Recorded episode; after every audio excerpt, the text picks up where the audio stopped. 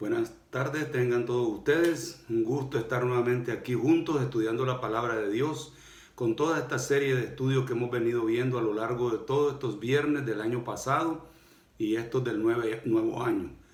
Espero en Dios que todo sea de bendición para vuestra vida, para edificación y que todo esto que hemos estudiado, lo yo soy de nuestro Señor Jesucristo, lo que éramos eh, sin Cristo, lo que somos en Cristo y lo que seremos en Cristo lo puedan compartir con otras personas que están sin fe, sin esperanza, sin Dios en este mundo. Ese es uno de los propósitos principales de estos estudios, que nosotros los compartamos, que sigamos alargando esa cadena de discipulado. Cada uno puede tener una persona a quien compartirle todos estos estudios de bendición, que conozcan al Rey de Reyes, al Señor de Señores, al Dios de dioses. Por eso estudiamos lo yo soy de nuestro Señor. Como les dije en una ocasión, ahora el Señor nos está viendo a nosotros cómo utilizamos lo que somos en esta nueva vida en Cristo. Y hemos visto muchas cosas que somos para que las compartamos, siempre apoyándonos en lo que éramos, lo que éramos en nuestro testimonio pasado, sin Cristo, perdido, sin ilusiones, sin, sin destino claro entonces, el pasado solo sirve de referencia para reforzar lo que ahora somos en Cristo. Cristo nos encontró, Cristo nos aceptó, Cristo nos lavó de nuestros pecados, Cristo nuestro Señor nos redimió, nos salvó, nos perdonó.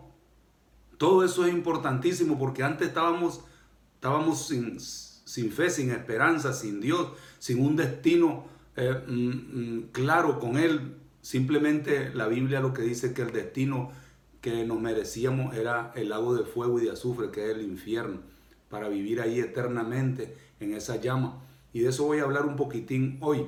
Hoy quiero compartir con todos ustedes lo que seremos en Cristo. Ya vimos todo, ¿verdad? Cuando nosotros estábamos sin Él, ahora estamos con Él, lo que somos y ahora lo que seremos. Es un tema muy importante, muy bonito, porque eh, claramente dice la Biblia dónde vamos a estar nosotros con nuestro Señor, porque es nuestra posición en Él. Acuérdense, todos estos estudios es para que nuestra autoestima esté bien fuerte, bien nivelada, bien equilibrada, porque estamos agarrados del Dios Todopoderoso. Por lo tanto, un hijo de Dios que está bien, bien, bien agarrado de Dios, es decir, dependiendo de Él, creyéndole a Él, unido a Él, permaneciendo en Él. Ese Hijo de Dios, venga lo que venga, pruebas, dificultades, luchas, enfermedades, escasez, ese Hijo de Dios va a permanecer firme. ¿sí? Ese Hijo de Dios, aunque esté la prueba dura, recia, como ahora con lo de la pandemia, muchos están sin empleo, muchos no están teniendo lo suficiente para llegar a fin de mes, hay que pagar factura hay que, muchos tienen que pagar medicamentos todavía, etcétera. Entonces, agárrense del Señor. Él es nuestro todo, Él es nuestra confianza, Él es nuestra esperanza. Yo sé que, que estar en los zapatos de otro cuando estás, estás atravesando esa crisis es muy fácil hablar, pero vivirlo, y yo creo que todos en cuanto a la pandemia, todos ahora mismo estamos en la misma situación. ¿Sí? Así es que el único consuelo que nos queda es estar agarrados de nuestro Señor. Y por eso es que estoy dando esta serie de estudios, para que permanezcamos firmes en Él. ¿Sí? Muy bien. Entonces, vamos a entrar en materia. Quiero que me acompañen en el capítulo 5 de Romanos. Capítulo 5 de Romanos. ¿Sí? Voy a tratar de ir explicando algunos textos de este capítulo. Vamos a leer del 1 al 10. ¿sí? Acuérdense, hoy vamos a ver lo que seremos. Ya vimos lo que éramos sin Cristo, lo que somos en Cristo. Un montón de bendiciones que tenemos en Cristo. Repásenla. ustedes se las deben de administrar, atesorar en el corazón, hacerla suya, propia soy, soy, decláralo constantemente. Soy hijo de Dios, soy salvo, soy sal de la tierra, soy luz del mundo, soy nueva criatura, soy perfume de Cristo, soy embajador de Cristo, soy ciudadano de los cielos, etcétera. Eso te mantiene firme de verdad y convencido, seguro de cuál es tu posición en Cristo. Tu nuevo ADN, como lo he venido repitiendo. Tu identidad espiritual nueva, nueva criatura. ¿Sí? Las cosas viejas pasaron, todas son hechas nuevas. Ya les dije, el pasado solo sirve de referencia para dar testimonio. Era, pero ahora soy. Nada más. No para volver, no para retroceder. ¿Sí? Y volver otra vez, irse a, a, lastimar con la vida pasada, a revolcarse a la vida pasada. No, nosotros no somos, no somos de los que retrocedemos. Acuérdense, esas son convicciones que debe tener un hijo de Dios. No somos de los que retrocedemos. Ninguna condenación hay para los que están en Cristo Jesús. ¿Vale? Por favor, eh, no me gusta ver gente que dice que es cristiana, hija de Dios, y, y en depresiones profundas que no quieren vivir, no quieren comer, están allí siempre tristes, están cabizbajos, están desanimados. No, no, no, no. Si tú repites todo esto, puntos que hemos estudiado, lo que somos en Cristo, mira, tu autoestima se eleva, tu complejo de inferioridad desaparece, tu ánimo vuelve, tus fuerzas vuelven, tus energías vuelven físicas. Y vas a ser de buen testimonio y de bendición a otras personas y le vas a poder decir a una persona, mira, yo estoy pasando una situación similar a la tuya, pero tengo a Cristo que me fortalece. Todo lo puedo en Cristo que me fortalece.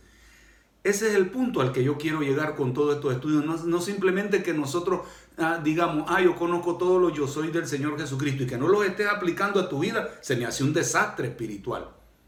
Que tú digas, eh, yo era esto y sigues navegando en ese, en ese, en ese mismo mar de tinieblas de tu pasado, no lo veo correcto. No.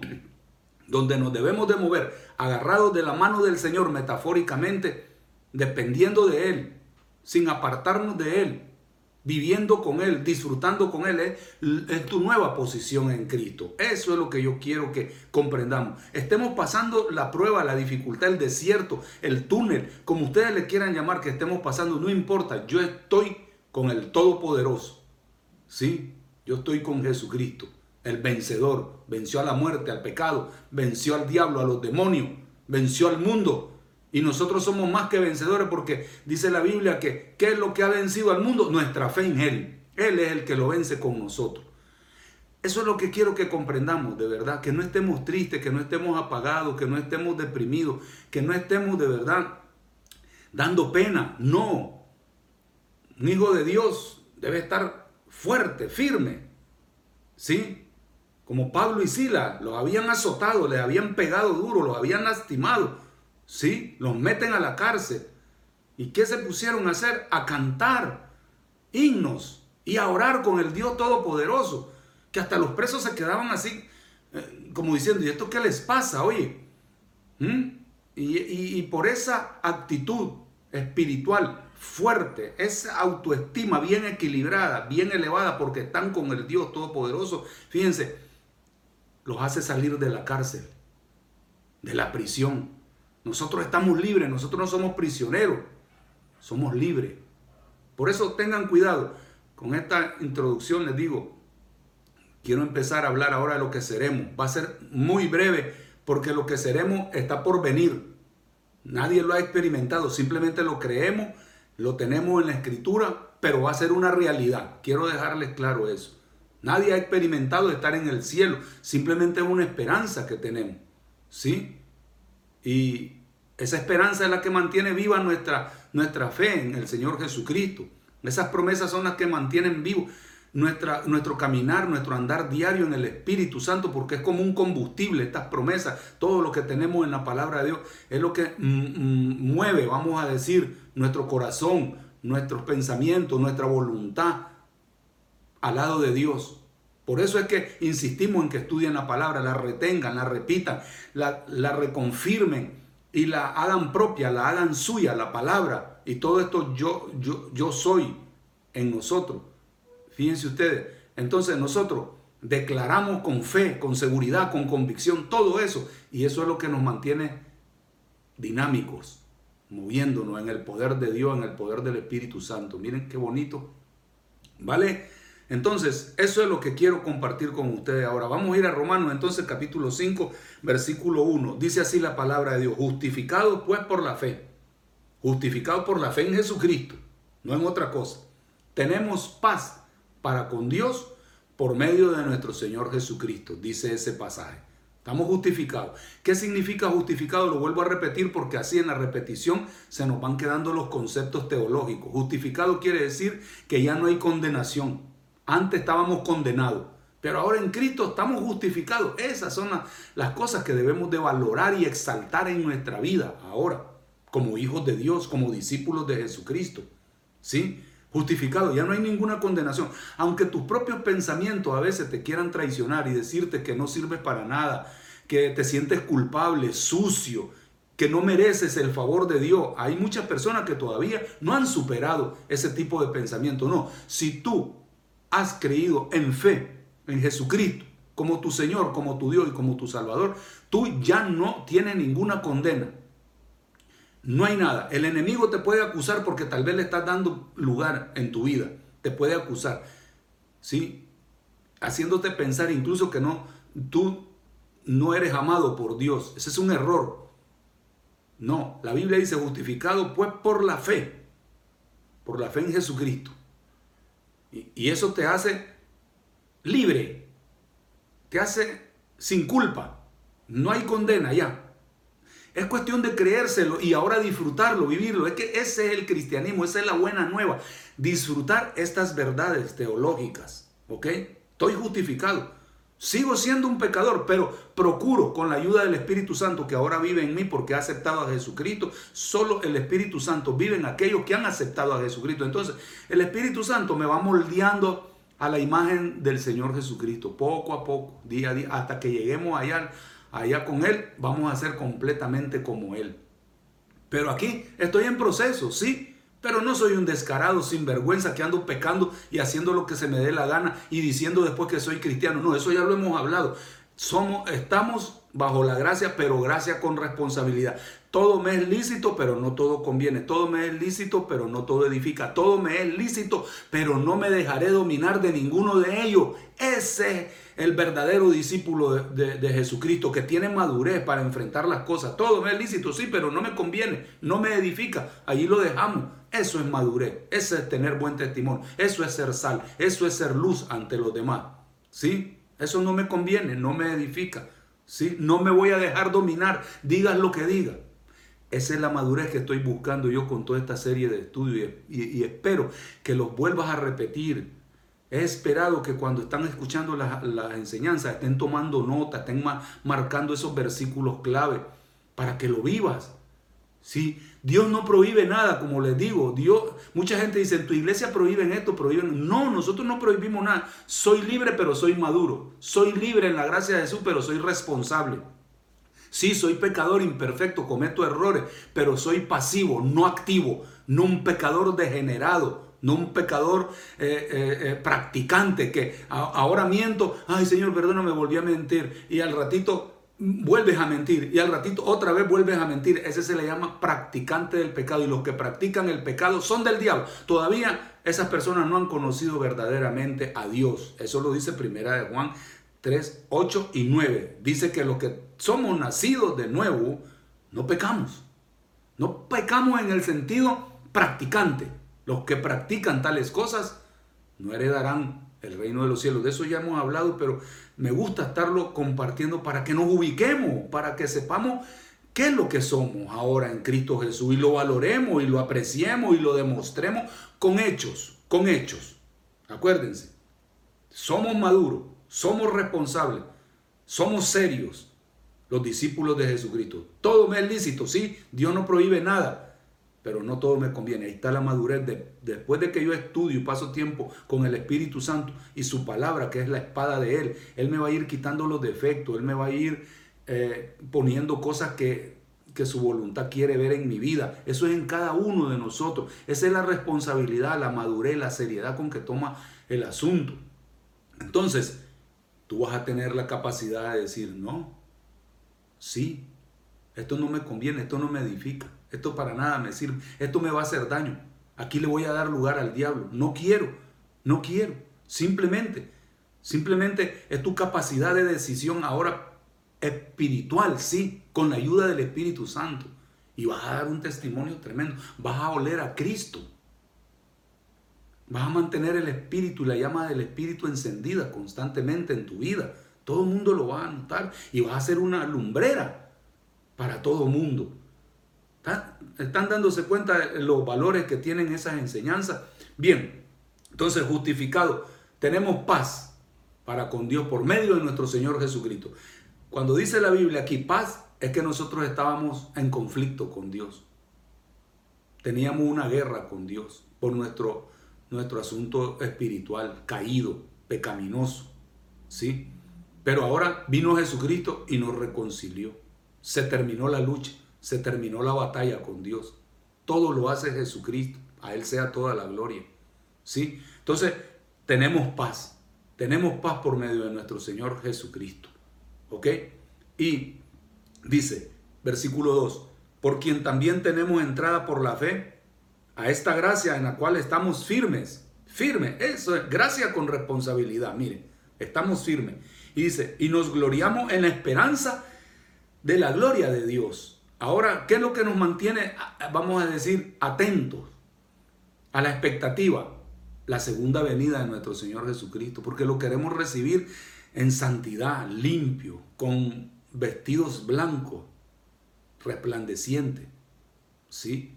Así quiere vernos Dios, metafóricamente hablando, y en la vida real. Esa es la esperanza. Estamos esperándolo. ¿Y cómo lo vamos a esperar? Sucio. En el mundo, agarrado de la mano de un demonio, del diablo, como se dice. Yo creo que no, no es correcto esa manera de pensar. ¿Vale? Y tres dice, y no solo esto, sino que también nos gloriamos en las tribulaciones, sabiendo que la, tribulación produce paciencia. Fíjense, estamos con Dios, sí, estamos con Dios, es verdad, pero estamos también atravesando este desierto con Él. Y en el desierto, como lo he explicado en otras ocasiones, es difícil, es duro. Un desierto es un sitio, un lugar muy horrible, seco, árido caliente, mucho sol, no hay agua, no hay, no hay vegetación, no hay nada, solo animales rastreros, horrible todo. Y en, y en la noche, peor todavía. Salen fieras, hace mucho frío, caen las temperaturas. Todo eso es metafórico. Así pasa en la vida cristiana. Estamos en tribulaciones, sí, pero sabiendo que la tribulación es un proceso Estar en los desiertos, ya se los dije en, su ocasión, los desiertos son la universidad de Dios. Ahí nos va educando, ahí nos va formando, ahí nos va instruyendo el Señor. Y nos produce paciencia. Paciencia. Vamos a llegar al destino. Vamos a salir de este túnel. Vamos a salir de esta prueba. Vamos a salir de esta dificultad. Vamos a, a salir de esta tormenta. Después de la tormenta viene la calma. Entonces, pero hay que pasarla con paciencia, agarrado del Señor. Versículo 4 dice, la paciencia, prueba. Y la prueba, esperanza. ¿Cuál es la, esperanza? De que vamos a terminar con esta prueba. con la ayuda de Dios siempre. Con la ayuda de su consejo en la palabra. Con la, con la ayuda de sus promesas. Y dice, y la esperanza no avergüenza, porque el amor de Dios se ha derramado en nuestros corazones por el Espíritu Santo que nos fue dado. Nosotros somos templo, somos templo. Acuérdense qué bonito, ese es uno de los grandes regalos que tenemos en Cristo actualmente. Somos templo del Espíritu Santo, del Dios Todopoderoso. Es un, un asunto muy grande, casi incomprensible para nosotros los seres humanos, que un ser tan limpio, todopoderoso, esté viviendo y conviviendo con nosotros. Eso es impresionante. El regalo más grande, creo yo, que Dios nos ha dado a sus hijos, a los que hemos recibido a Jesucristo. Sí, ha derramado su espíritu en nuestros corazones. Qué bonito, qué bonito. Fíjense ustedes, estar viviendo todos los días, todos los días, las 24 horas del día, cuando te levantas, cuando caminas, cuando desayunas, cuando sales a la calle, cuando vuelves a entrar a tu casa, cuando ya te vas a dormir, ahí está el Espíritu Santo en tu vida. Qué bonito. Y dice el 6, porque Cristo, cuando aún éramos débiles, a su tiempo murió por los impíos. Aquí viene el amor de Dios otra vez a reflejarse. A su tiempo. Éramos débiles, estábamos completamente perdidos. Y dice, ciertamente, ciertamente dice, apenas morirá alguno por un justo. Con todo pudiera ser que alguno osara morir por el bueno.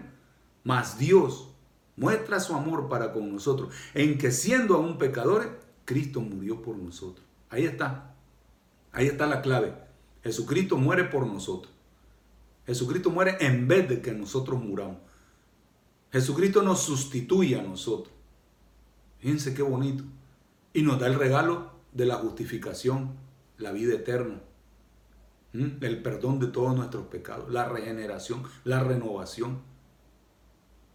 Esa es, esa es la buena noticia, ese es el Evangelio, esa es la esencia del Evangelio, que Cristo murió por nosotros. Ahora, aquí vienen los dos versículos que quiero que comprendamos bien de lo que seremos.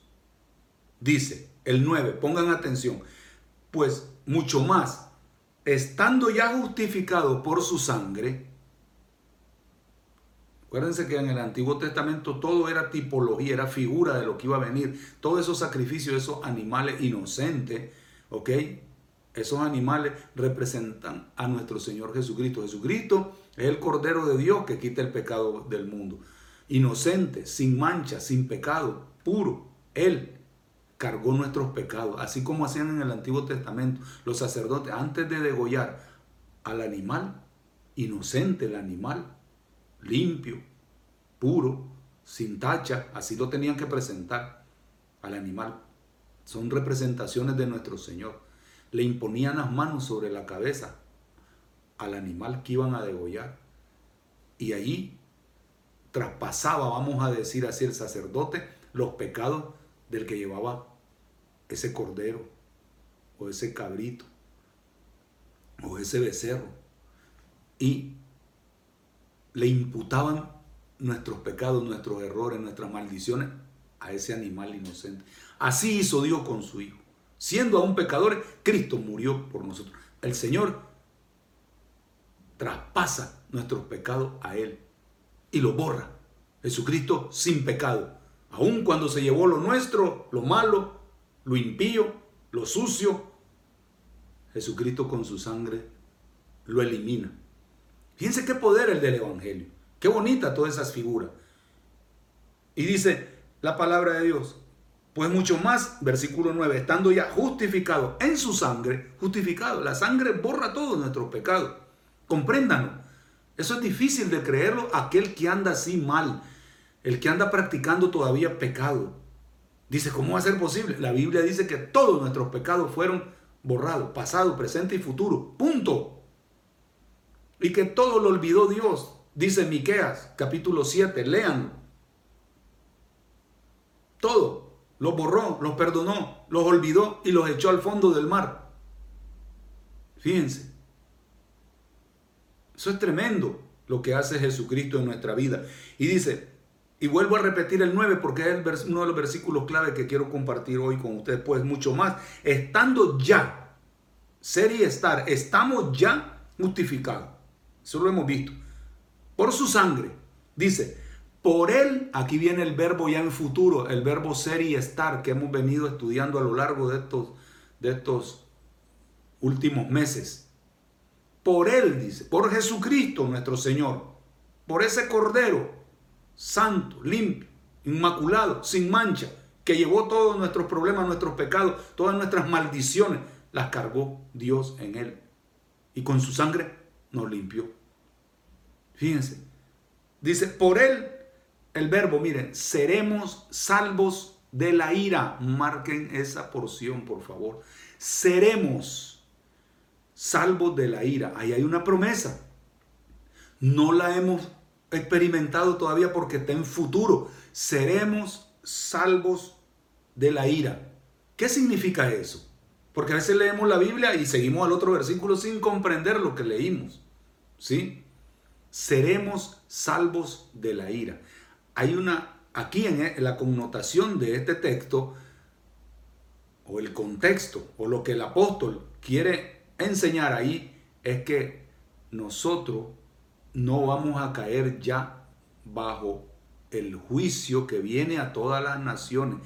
Esta ira de Dios se va a derramar. La ira de Dios se va a derramar a, a todo el planeta Tierra. ¿Sí? Y, y esa ira es una ira justificada porque Dios ha dado oportunidad a la humanidad de que se arrepientan. ¿Sí? Y la humanidad sigue rechazando a Jesucristo. La humanidad sigue siguiendo sus religiones, su paganismo, sus costumbres idolátricas, siguen sus vicios, siguen sus malos comportamientos. Les planteas la salvación que da gratuitamente por pura gracia a nuestro Dios a través de su Hijo Jesucristo y la gente se burla, la gente lo rechaza, la gente no quiere nada. ¿Por qué? Porque no quieren dejar ese estilo de vida, no quieren entregarse a Cristo, lo ven como aburrido el ser cristiano lo ven como una locura. Así éramos algunos de nosotros. ¿Por qué me quieres hablar de Cristo si yo vivo así feliz, yo vivo bien, yo vivo tranquilo así? Sí, pero no se dan cuenta que hay un destino y viene la ira de Dios, un juicio, el juicio final.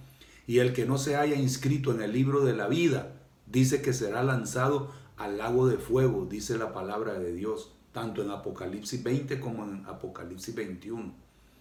Que lo quiera creer la persona, bueno, ojalá, esa es nuestra oración y cuando compartimos este tipo de temas esperamos que alguno que todavía no ha aceptado a Cristo y por X o Y razón, por destino de la vida o por cita divina, como le llaman, pasó y escuchó lo que estoy escuchando. Dice, yo quiero, yo quiero aceptar a Jesucristo, no me quiero condenar. ¿Sí? Quiero ser salvo de la ira venidera. La ira. Miren, les voy a leer rápidamente lo que dice el profeta Sofonías en su capítulo 1. Este profeta tremendo, ¿verdad? Eh, Sofonía dice así la palabra de Dios en el capítulo 1, versículo 15. Dice así, se los leo yo, no lo busquen. Dice el versículo 15 de Sofonía, miren, hablando de la ira, dice, Día de ira aquel día. Día de angustia y de aprieto. Día de alboroto y de asolamiento. Día de tiniebla y de oscuridad. Día de nublado y de entenebrecimiento. Fíjense, fíjense ustedes qué versículo más tremendo. Hablando de la ira de Dios, el juicio a las naciones. Y dice el 18, ni su plata ni su oro podrá librarlos en el día de la ira de Jehová, pues toda la tierra será consumida con el fuego de su celo, porque ciertamente destrucción apresurada hará de todos los habitantes de la tierra. ¿Por qué? Porque lo rechazaron a Dios, rechazaron el plan de salvación a través de su Hijo, rechazaron la palabra de Dios, se burlaron, ¿sí? Y las personas, como dice también Romanos 1, ¿sí? se lo voy a leer rápidamente. Romanos capítulo 1 también nos da un panorama de la ira de Dios tremendo. Dice el versículo 18 de Romanos 1, porque la ira de Dios, la ira se revela desde el cielo contra toda impiedad e injusticia de los hombres que detienen con injusticia la verdad. Detienen con injusticia la verdad se puede prestar para muchas interpretaciones, pero la verdad ya sabemos que es Cristo. Y la palabra es la verdad también. Tenemos la palabra viva que es Cristo y la palabra escrita que es la Biblia, porque es espíritu y vida su palabra. La han rechazado, la han, la han detenido, como dice este versículo. Y por eso la ira de Dios se revela. Volviendo al versículo 9, nosotros, dice, por él seremos salvos de la ira. A nosotros, los hijos de Dios, los que tenemos el sello y la marca del Espíritu Santo, los que somos ungidos, todo eso ya lo hemos visto, somos. A nosotros no nos toca esa ira. Porque ya tenemos a Cristo en nuestro corazón, el Espíritu Santo en nuestro corazón. Tenemos a Dios en nuestro corazón, en nuestra mente, en nuestra vida, en nuestro ser. Metámonos eso en la cabeza. Y dice Pablo en el capítulo 1 de Romano, voy a leer el, el versículo 23, dice, dice, y cambiaron la gloria del Dios incorruptible en semejanza de imagen de hombre. Aquí está hablando de la idolatría que es mundial. Dice, de hombre corruptible, de aves, de cuadrúpedos y de reptiles.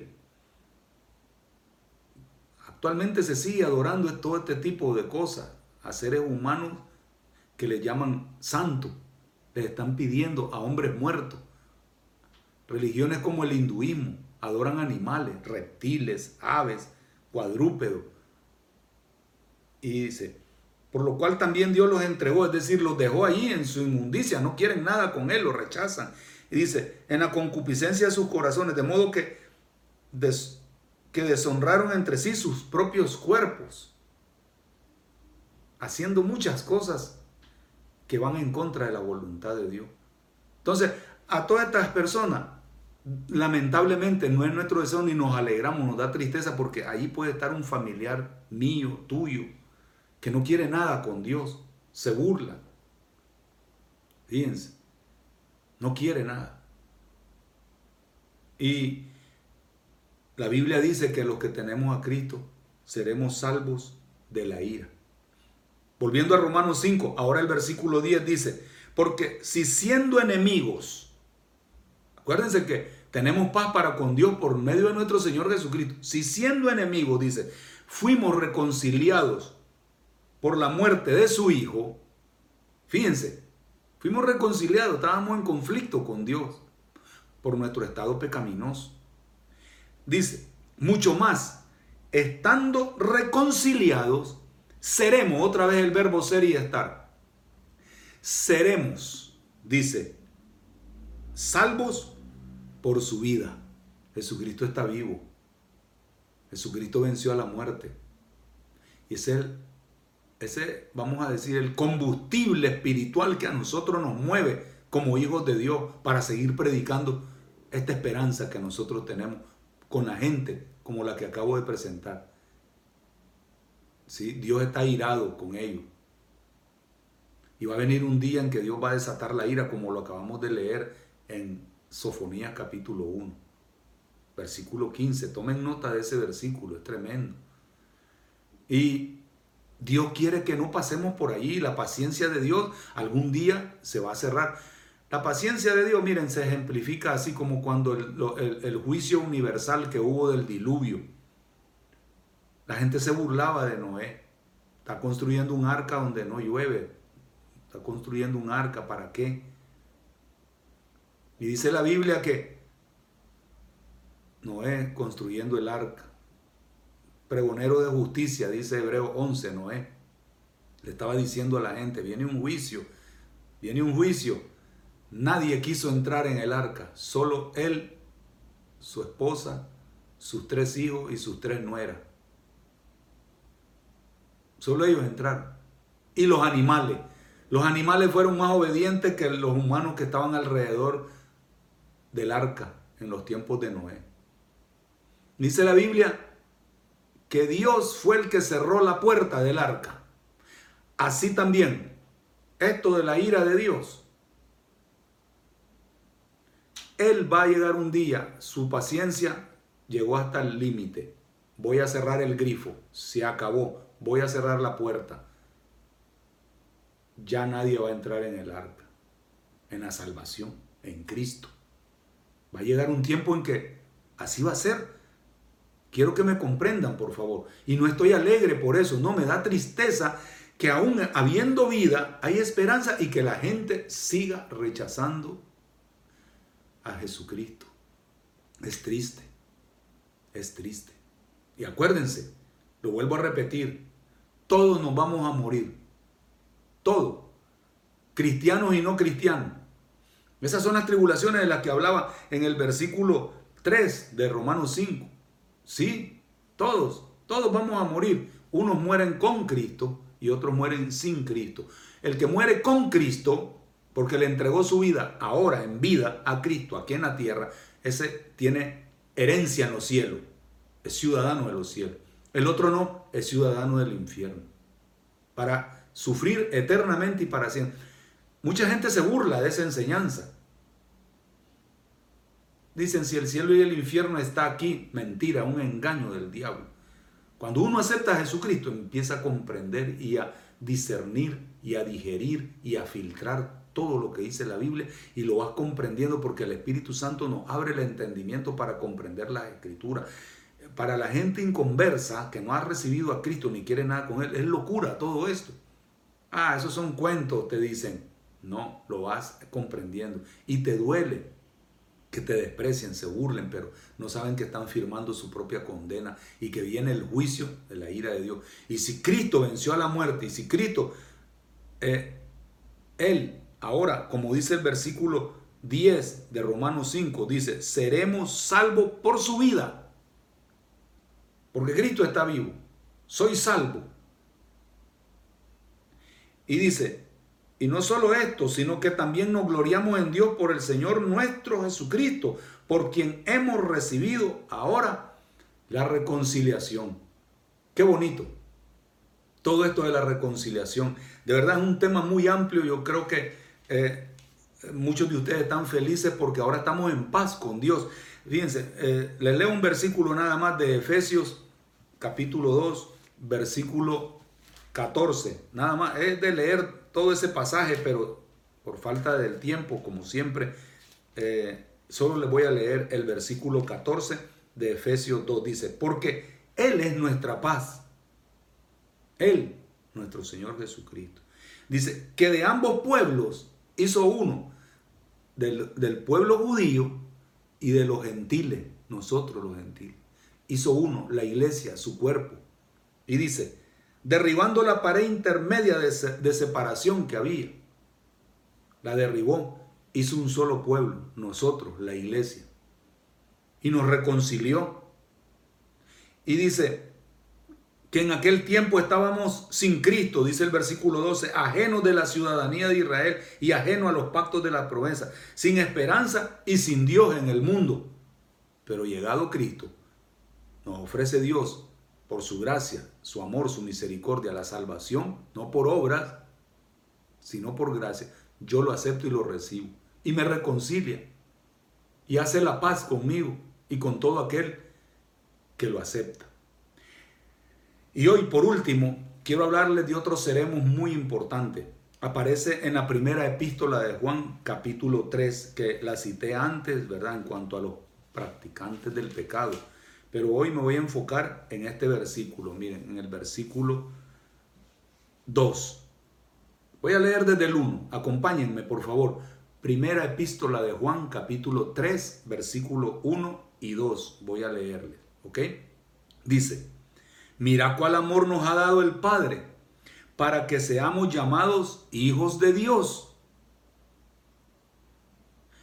Acuérdense que solo es hijo de Dios el que recibe a Jesucristo arrepentido, reconociendo que es pecador y que por ser pecador no se merece más que la separación eterna de Dios. ¿Ok? La muerte. Eso significa muerte, separación. Pero llegado Cristo, lo recibo, Dios me perdona, me justifica y me da la vida eterna y me hace su hijo. Dice, Mira cuál amor nos ha dado el Padre para que seamos llamados hijos de Dios.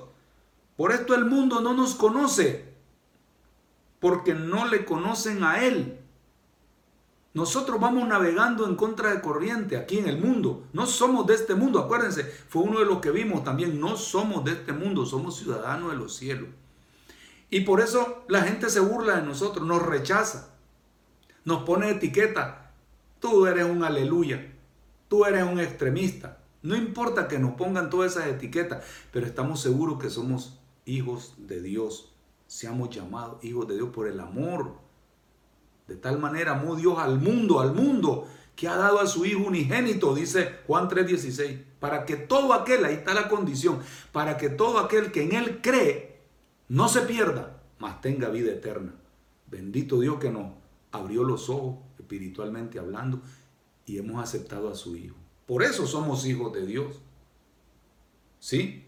Ahora, dice el versículo 2, amados, ahora miren la declaración y así quiero que ustedes aprendan a declarar todo lo que somos. Soy sal, soy luz del mundo, soy nueva criatura, soy embajador de Cristo, soy fragancia de Cristo, soy templo del Espíritu Santo, etcétera. Todo lo que declárenlo. Ahora yo soy esto, esto, esto y esto. Y vas a ver cómo, cómo te vas a mantener firme. Y dice, ahora somos hijos de Dios. Y dice, y aún no se ha manifestado lo que hemos de ser. Verbo ser y estar, pero en futuro ahora. Lo que hemos de ser, no se ha manifestado. Y dice, pero sabemos. Yo tengo encerrado en un círculo el verbo sabemos. Porque si yo soy un hijo de Dios, si yo soy un discípulo de Jesucristo, y el que está a mi lado en la iglesia sentado a mi izquierda, a mi derecha, por delante y por detrás, yo creo que también es un discípulo que sabe estas cosas. Pero sabemos, dice, sabemos, está en plural, que los que están a mi alrededor saben estas mismas cosas, que son hijos de Dios, que son sal de, de la tierra, son luz del mundo, son templo del Espíritu Santo, son todo lo que hemos visto. Sabemos, dice, que cuando Él se manifieste, Jesucristo, dice, miren el verbo ser y estar en futuro, seremos semejantes a Él. Wow. Seremos. En esta tierra, mientras estamos en esta tierra, estamos de paso, acuérdense, ya les dije, somos peregrinos. Estamos en esta tierra, en este mundo, no para imitar las cosas de este mundo, ni caer en la corriente de este mundo que es llena de perversión, de pecado, de idolatría, de vicio, de puras maldiciones. No, nosotros tenemos una misión, predicar el Evangelio, a tiempo y fuera de tiempo. Esa es nuestra misión. Estamos de paso y tenemos que ir dejando esa estela de bendición con las personas que se nos presenten, aunque nos rechacen como dice el versículo 1, no le conocen a Él y por eso no, no, no nos aceptan a nosotros. ¿Sí? Entonces, dice, dice el versículo, sabemos que cuando Él se manifieste, seremos semejantes a Él. Les decía, aquí en esta tierra, todos los seres humanos somos hechos a imagen y semejanza de Dios. Todos, esas son las criaturas. Todos somos criaturas de Dios, pero no todos son hijos de Dios. A los hijos de Dios, dice la segunda epístola de Pedro, capítulo 1, versículo 4, que Dios ha compartido su naturaleza divina con sus hijos. No todos son hijos, ya les dije. Todos somos criaturas, hechos a semejanza e imagen de Dios, pero no todos somos hijos. A los hijos Dios nos comparte su naturaleza divina, lo espiritual, pues. Y ahí es donde entra ya la diferencia. Como lo he dicho en otras ocasiones, yo, la gente sin Cristo allá en el mundo no tiene lo que nosotros tenemos, estas bendiciones. Tenemos la mente de Cristo, tenemos el Espíritu Santo dentro de nosotros, tenemos y comparte Dios su naturaleza divina. Por eso somos capaces de amar, de perdonar, de ser paciente, porque Dios comparte esa naturaleza divina con nosotros para manifestar ese fruto del Espíritu ahora. ¿Sí? Entonces, dice que seremos semejantes a Él. Ya cuando lleguemos allá, al cielo, ahí sí, como escribí aquí, Dios nos va a dar la perfección del Edén. Cuando Adán y Eva no habían caído en pecado, eran perfectos. Y lo que está diciendo este versículo primera de Juan 3.2 es que vamos a ser semejantes a Él. Adán y Eva eran semejantes a Dios en ese momento cuando no habían caído en pecado. ¿Sí? Y Jesucristo, dice Lucas 19.10, que vino a recuperar, a rescatar lo que se había perdido en el Edén. Pero ¿cómo lo rescata? Cuando nosotros le damos nuestra vida, nuestro ser, nuestra voluntad, nuestro pensamiento. ¿Sí? entregándonos y rindiéndonos a Él. Y ahí se recupera. Entonces Dios, allá, cuando estemos en la gloria, ahí nos va a dar a nosotros completa, completamente todo lo que se había perdido. Vamos a hacer a imagen y semejanza otra vez de Dios. Como dice allí, vamos a ser semejante a Él, porque le veremos tal como Él es, santo, puro, sin mancha, inmaculado, sin pecado. Todo eso lo vamos a recuperar con Él y vamos a vivir completamente felices eternamente y para siempre con Él, porque vamos a recobrar todo lo que se perdió en Él. Nosotros no, Él nos lo va a dar, Él lo va a recuperar y lo va a recobrar para ti y para mí. Lo va a restituir. ¿Sí? Qué bendición esa. Es una bendición, fíjense lo que dice. ¿A cuánto les agrada esta idea? Los que estamos en Cristo pues lo disfrutamos. Lo disfrutamos. Les vuelvo a leer el versículo 2. Amado, ahora somos hijos de Dios. Bendito el nombre del Señor. Soy un hijo de Él. ¿Sí? Y aún no se ha manifestado lo que hemos de ser. Claro, lo estamos esperando. ¿Cuántos están esperando la segunda venida de Cristo? Ya, nos vamos con nuestro Dios. No es que seamos escapistas, no, pero se va acercando ese día. Cada hora, cada segundo que pasa, la segunda venida de Cristo se acerca.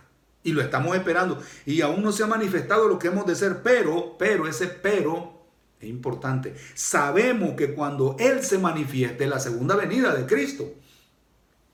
Miren, a las personas que no creen en Jesucristo, lean la historia. No les digo que lean la Biblia, ojalá la leyeran. Lean la historia, a ver si existió Jesucristo. Leanla. Y se van a quedar, como se dice coloquialmente, con el ojo cuadrado. Este ser vino, nació de una manera sorprendente. ¿Sí? Creció, se desarrolló, hizo señales, milagros y prodigios que ningún ser humano ha hecho. Se declaró hijo de Dios, perfecto, sin mancha, sin pecado. Y por predicar esa verdad le costó la vida, pero con un plan, un propósito para rescatar a todo aquel que lo ve a Él y cree en Él y confía en Él y lo acepta, quebrantado, arrepentido. ¿Sí? Lean la historia, como lo he dicho en otras ocasiones. Aún los propios que dicen que se declaran ateos, otros que están en otras religiones, tienen que leer, esto sucedió antes de Cristo, después de Cristo. ¿Por qué no dice antes de un filósofo, antes de un, de un fundador de una religión? ¿Por qué? Porque Cristo es especial. Ya si después quieres estudiar la Biblia con lo que te estoy diciendo, bienvenido y te vas a dar cuenta y te vas a enterar de más cosas que Jesucristo ha hecho, sigue haciendo y hará. Y dice que aún no se ha manifestado, va a venir. Así como vino la primera vez y que es espectacular para que los libros actualmente digan en las universidades, los científicos, los arqueólogos, todo, toda esa gente diga, esto sucedió antes de Cristo o después de Cristo. Lo dicen los libros, no lo digo yo. Sí, Jesucristo vino por primera vez y cumplió todo lo que la Biblia dice en su primer venida, ¿cuánto más en la segunda? Si la primera venida, y está registrada en la historia y con sus hechos y todo, se cumplió, ¿cuánto más la segunda? Ojalá que este comentario te abra los ojos también, a que permanezcas en Cristo, vivas con Cristo, te entregues a Cristo. Nosotros, lo que ya comprendimos esa verdad por la gracia de Dios, lo estamos esperando. Pero cuando Él se manifieste, seremos semejantes a Él. Fíjense ustedes qué belleza, porque le veremos tal como Él es. Alabado sea su nombre. Bendito sea su nombre por siempre y para siempre. Seremos, seremos. Quiero terminar hoy diciéndole que aquí terminamos esta serie de lo yo soy de Jesucristo, lo que éramos, lo que somos y lo que seremos. Después les voy a indicar qué vamos a seguir estudiando de la palabra de Dios para seguir creciendo en el conocimiento de nuestro Señor Jesucristo y de su gracia. Que Dios les bendiga, sigan repasando todas estas enseñanzas porque va a ser de bendición para su vida. Sigan predicando el Evangelio, sigan esperando a Jesucristo en santidad, sigan esperando con ganas sin pensar jamás en retroceder ni volver al pasado. ¿Vale? Que Dios les bendiga. Seguimos adelante. Seguimos agarrados de la mano de Él en sentido metafórico porque es por fe para que Él nos siga dando fuerza, ánimo, Él nos siga dando consuelo, Él nos siga ayudando en todas nuestras crisis, en todas nuestras necesidades. Que Dios les bendiga a todos. Seguimos adelante firmes, vistiendo toda la armadura de Dios, estudiando su palabra, absorbiendo sus promesas, que es lo que nos mantiene a nosotros firmes. Vuelvo a repetir. ¿Vale? Que Dios les bendiga.